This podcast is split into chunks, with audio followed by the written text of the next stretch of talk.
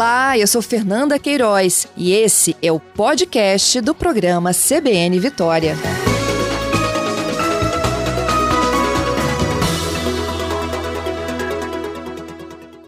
Vamos falar desses diferentes golpes que estão sendo aplicados aí na praça. O mais recente deles, gente, é o golpe do falso assessor de investimentos. Segundo a polícia, já há pelo menos 50 vítimas aqui no Espírito Santo, um prejuízo de mais de 30 milhões de reais. A gente vai entender exatamente como que se aplica o trabalho de investigação e uma entrevista agora com o delegado Douglas Vieira, ele que é titular da Delegacia Especializada de Crimes de Defraudações e Falsificações. Bom dia, delegado. Seja bem-vindo aqui ao CBN Vitória. Bom dia, bom dia a todos os ouvintes. É sempre um prazer aqui explicar, explicar esses golpes aí que, que surgem no decorrer dos tempos. Como é que funciona esse golpe aí do assessor de investimentos?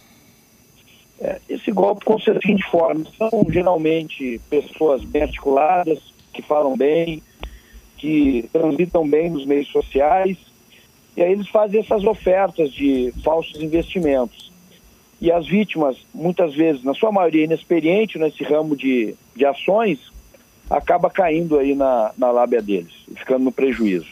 Uhum. Os investimentos eram em ações, no caso desses 50 que foram lesados? A maioria sim, a maioria seria investimentos na bolsa. Alguns casos também seriam investimentos no, no exterior. Outras também, ah, algum, alguns golpes que nós apuramos, seria investir em empresas, não é? Então eles simulam que vão, último caso, por exemplo, foi investir numa cervejaria. Nós temos um caso aqui, que gerou quase um hum. milhão de prejuízos às vítimas. Então, ó, você investe seu dinheiro numa empresa, numa cervejaria, então, o, o local mas na realidade é tudo falso, né? Depois se confirma que isso é só um, um engodo para assumir com o dinheiro do investidor. E essas pessoas Mas... estão aonde, esses fraudadores, delegado? Estão nas redes sociais? Como é que elas se aproximam? Porque assim, é, todo mundo sabe o quanto é suado, né? Você ganhar dinheiro e juntar dinheiro na vida, não é mesmo? Não, exatamente. Uh, onde eles vêm? Geralmente é naquela. aqueles que fazem, que dão um prejuízo maior às vítimas, que são pessoas do convívio não é, do, dos investidores. Por exemplo, uh, eles fazem aquela chamada propaganda boca a boca. E eles, hum. e eles vão ocasionando prejuízo ao longo do tempo. Por exemplo, teve um que nós efetuamos a prisão no mês passado, ele começou a arquitetar esse negócio em 2011, há 10 anos. Então, as vítimas investiam os valores e o juro, e o investimento, perdão, o investimento eles vão pagando mensalmente. Então a vítima fica satisfeita, ela não percebe, ela olha e diz, bom, realmente ele é muito bom. Acaba indicando um amigo e assim sucessivamente.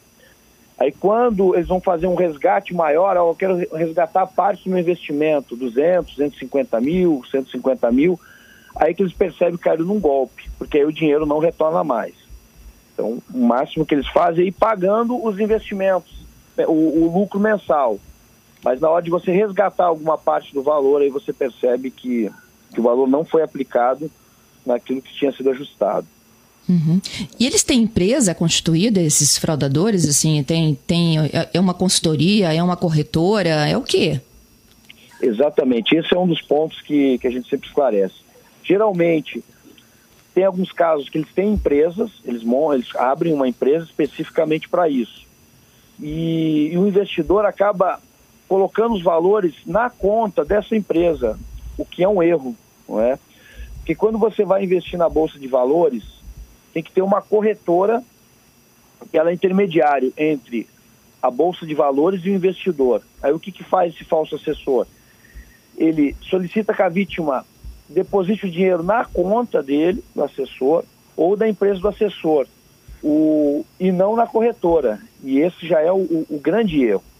Você uhum. tem que abrir uma conta na corretora de valores e essa corretora você tem que certificar se ela tem autorização, se ela é autorizada pela Comissão de Valores Imobiliários, se ela é autorizada pelo Banco Central.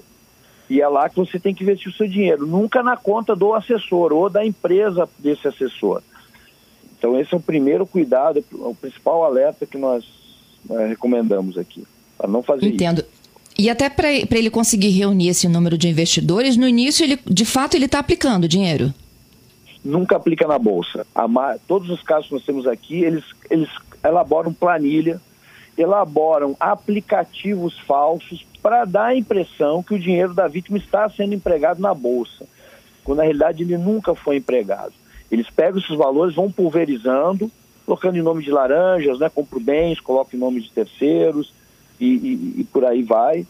Então eles nunca aplicam na bolsa de valores especificamente. E, e eles montam toda, fazem um planilhamento, é perfeito planilhamento, você até acredita nisso. Eles criam aplicativos falsos para você ficar iludido de que o seu dinheiro está lá realmente investido nas ações. E, e uma dica de, de ouro aí também, eles pouco falam e quais são a, uma falta de informações uh, sobre o, produto que o seu dinheiro foi investido. Eles não informam, eles só colocam valores e nunca mencionam. Né? Então, é, essa falta de informação sobre onde está sendo feitos os investimentos, quais as ações que estão comprando, já é um indicativo de que você está sendo vítima de um golpe. E Isso principalmente. Se assemelha... Ah. Como? Pode falar. Isso se assemelha à pirâmide, não, Douglas?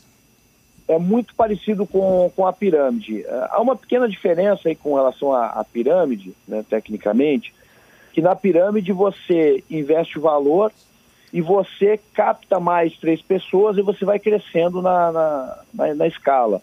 Aqueles três que você captou, ca contrato mais três ou quatro. Então, ou seja, os povos participantes é que vão uh, angariando investidores. Nesse aqui a gente chama de esquema Ponzi, que é um pouquinho diferente da pirâmide, onde tudo é centralizado numa pessoa. É esse falso uhum. assessor que vai captando os, os, investidores, não é? Tudo centralizado nele. Então é uma pequena diferença aqui. E o que máximo que ocorre é um cliente iludido, achando que é um bom negócio, ele indica, ó, você quer investir o dinheiro, ó, fulano ali, aquele assessor de investimento, ó, tá me dando um lucro de 2, 3, 4%, e ele paga direitinho, ó, recebo todo mês a rentabilidade. Aí, o, às vezes, a própria vítima faz uma boa propaganda e assim vai desencadeando a cadeia. Mas é Isso. parecido com pirâmide, mas como eu disse, tem essas diferenças básicas aí. Então, essas 50 vítimas que vocês identificaram nesse golpe do falso assessor são as pessoas que já procuraram a polícia? Exatamente, são pessoas que já procuraram, nós acreditamos que o número é maior muitos, muitos desses falsos assessores de investimentos, você olha no site do Tribunal de Justiça, você vai ver que tem várias ações uh, onde a, as vítimas solicitam o valor na área civil. Então, nós acreditamos que o número seja muito maior.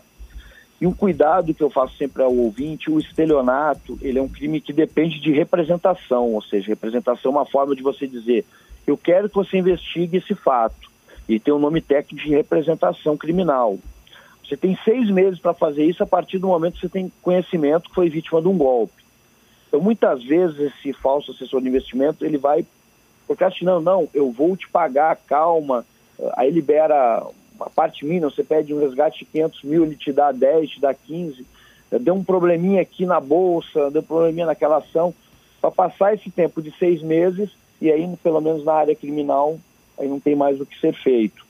Então, eu recomendo, se percebeu que é vítima de um golpe, formalize um boletim de ocorrência, pode ser pela internet, na delegacia mais próxima, ou na própria DEFA, e, e mode mencione lá que você quer representar criminalmente, pelo menos para não expirar esse prazo de seis meses. Esse é um outro alerta que a gente faz. Uhum. São sete investigações em curso envolvendo golpes?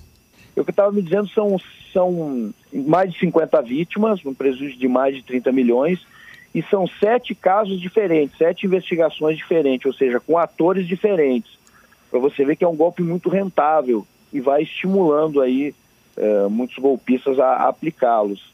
Entendido. É? Então a gente não tem só um núcleo, são sete diferentes. É, a ligação ficou um pouquinho ruim, você pode repetir a pergunta? Posso sim. É, quando, quando o senhor me explicou aí que são sete investigações diferentes, então não é só um núcleo que a gente está tratando aqui no Estado, são sete golpes diferentes.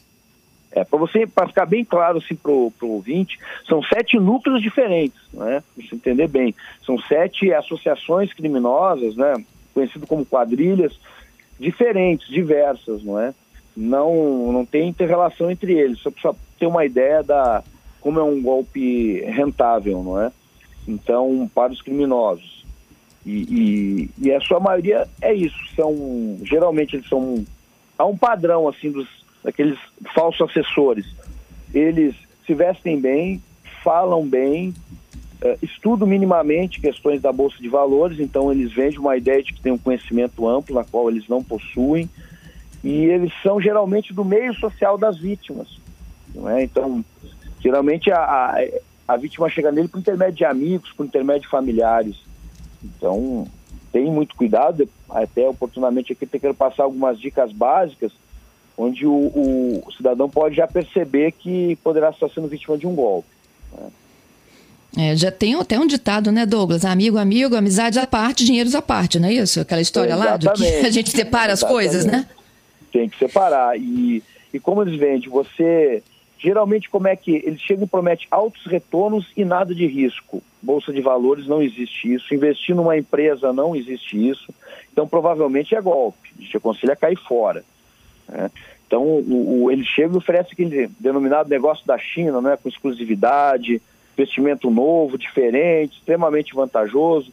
Então, eles vêm com essa conversa. Então, muito cuidado que quando falar nesses termos que eu estou mencionando aqui, a alta probabilidade está sendo vítima de um golpe. Então a gente aconselha o cidadão a desconfiar. Lógico que existem profissionais sérios no mercado, que estudam, que passam exames, que vivem de estudar mercado, mas lamentavelmente tem aqueles falsos assessores, não é? E que o único intuito dele é captar o seu dinheiro e sumir com ele. É. Entendi. E a gente sempre aconselha, a, quando você for investir, verifica, primeiro investir numa corretora, e aí você verifica se essa instituição corretora, como eu disse, porque entre a Bolsa de Valores e o investidor tem que passar por essa corretora. Você abre uma conta lá e por meio dessa corretora você vai mencionar quais as ações que você quer comprar. E um assessor de investimento sério, ele vai apenas te indicar, olha, eu acredito que essas ações têm uma prospecção de subir, essa não, essa está em baixa, e aí ele só te dá essas dicas, essas orientações. Ele não vai pedir para você depositar o dinheiro na conta dele ou na empresa dele.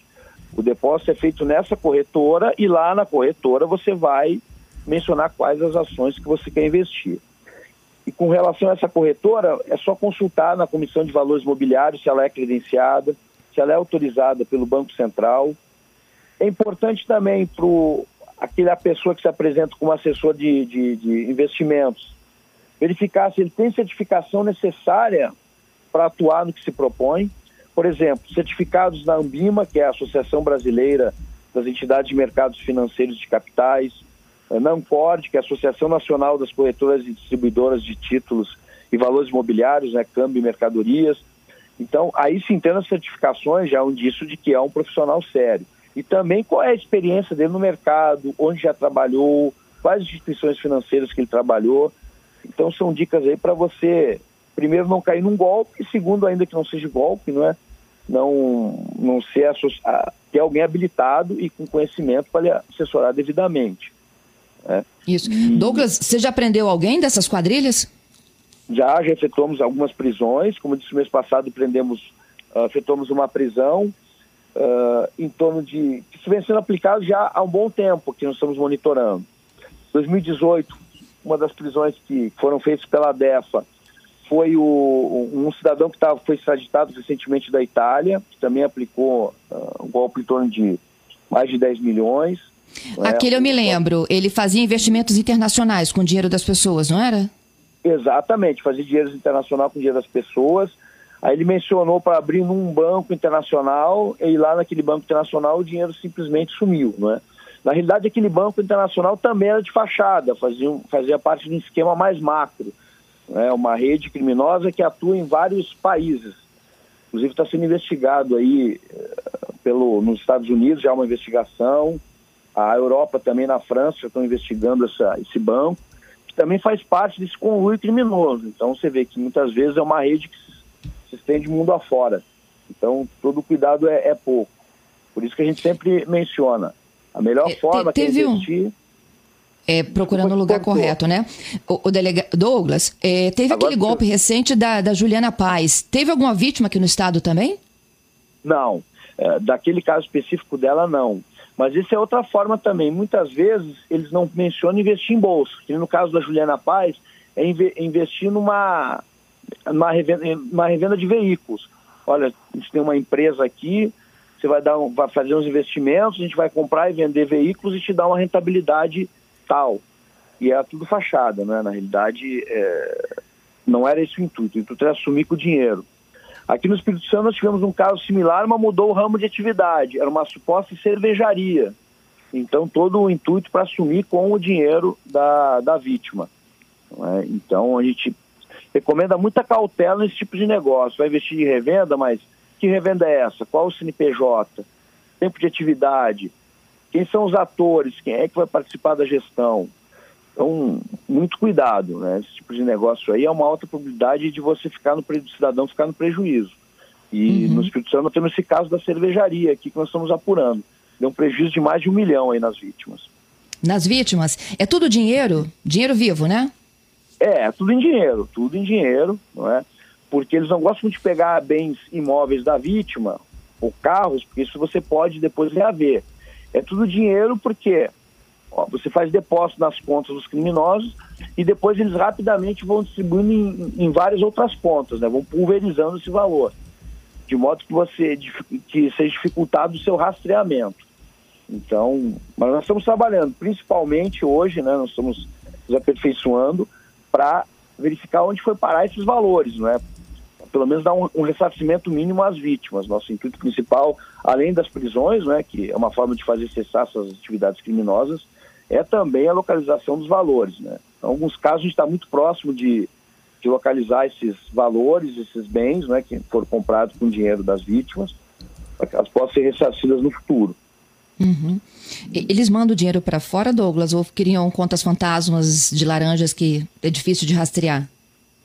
É, via, de, via de regra, não é, eles, o dinheiro fica aqui no Brasil, eles colocam em contas de laranjas.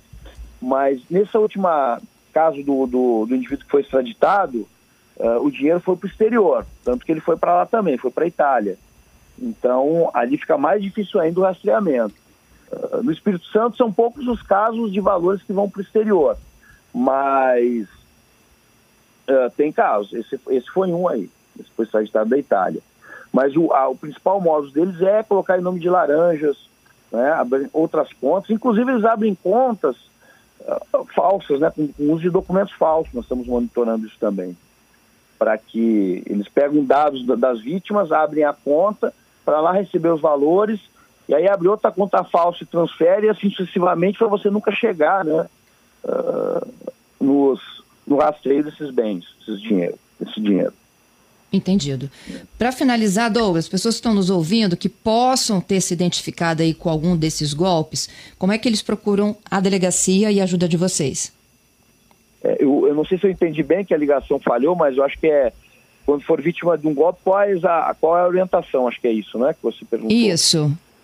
É, a orientação é essa. Quando você perceber que está sendo vítima de um golpe, ou ao menos tiver a dúvida de que está sendo, a gente aconselha a fazer um boletim de ocorrência, como já disse, pode ser feito pela internet mesmo, é só entrar no site da Polícia Civil, na delegacia mais próxima, ou se o valor for um pouco maior de prejuízo, é, é bom sempre ir já na delegacia de defraudações e falsificações, que fica na, na Marechal Campos, com a documentação e fazer o boletim e mencionar a história. Estou com dúvida, eu, eu acho que eu posso ter caído num golpe e quero representar que ao menos a gente vai investigando para verificar se foi um, um, assessor que não, não tinha capacidade técnica suficiente deu prejuízo à vítima ou se era um golpista. Então é importante, na dúvida, a gente sempre aconselha a fazer o, o boletim de ocorrência. Uma dessas tá três formas aqui que eu mencionei. Douglas, queria te agradecer, viu, pelas explicações e orientações aqui para os nossos ouvintes. Muito obrigada, hein? Tá ok, eu que agradeço a oportunidade aí. Bom dia a todos. Volte sempre aí, sempre para alertar para que os nossos é, ouvintes aqui não caiam em golpes. Bom trabalho para vocês e na DEFA. Obrigado.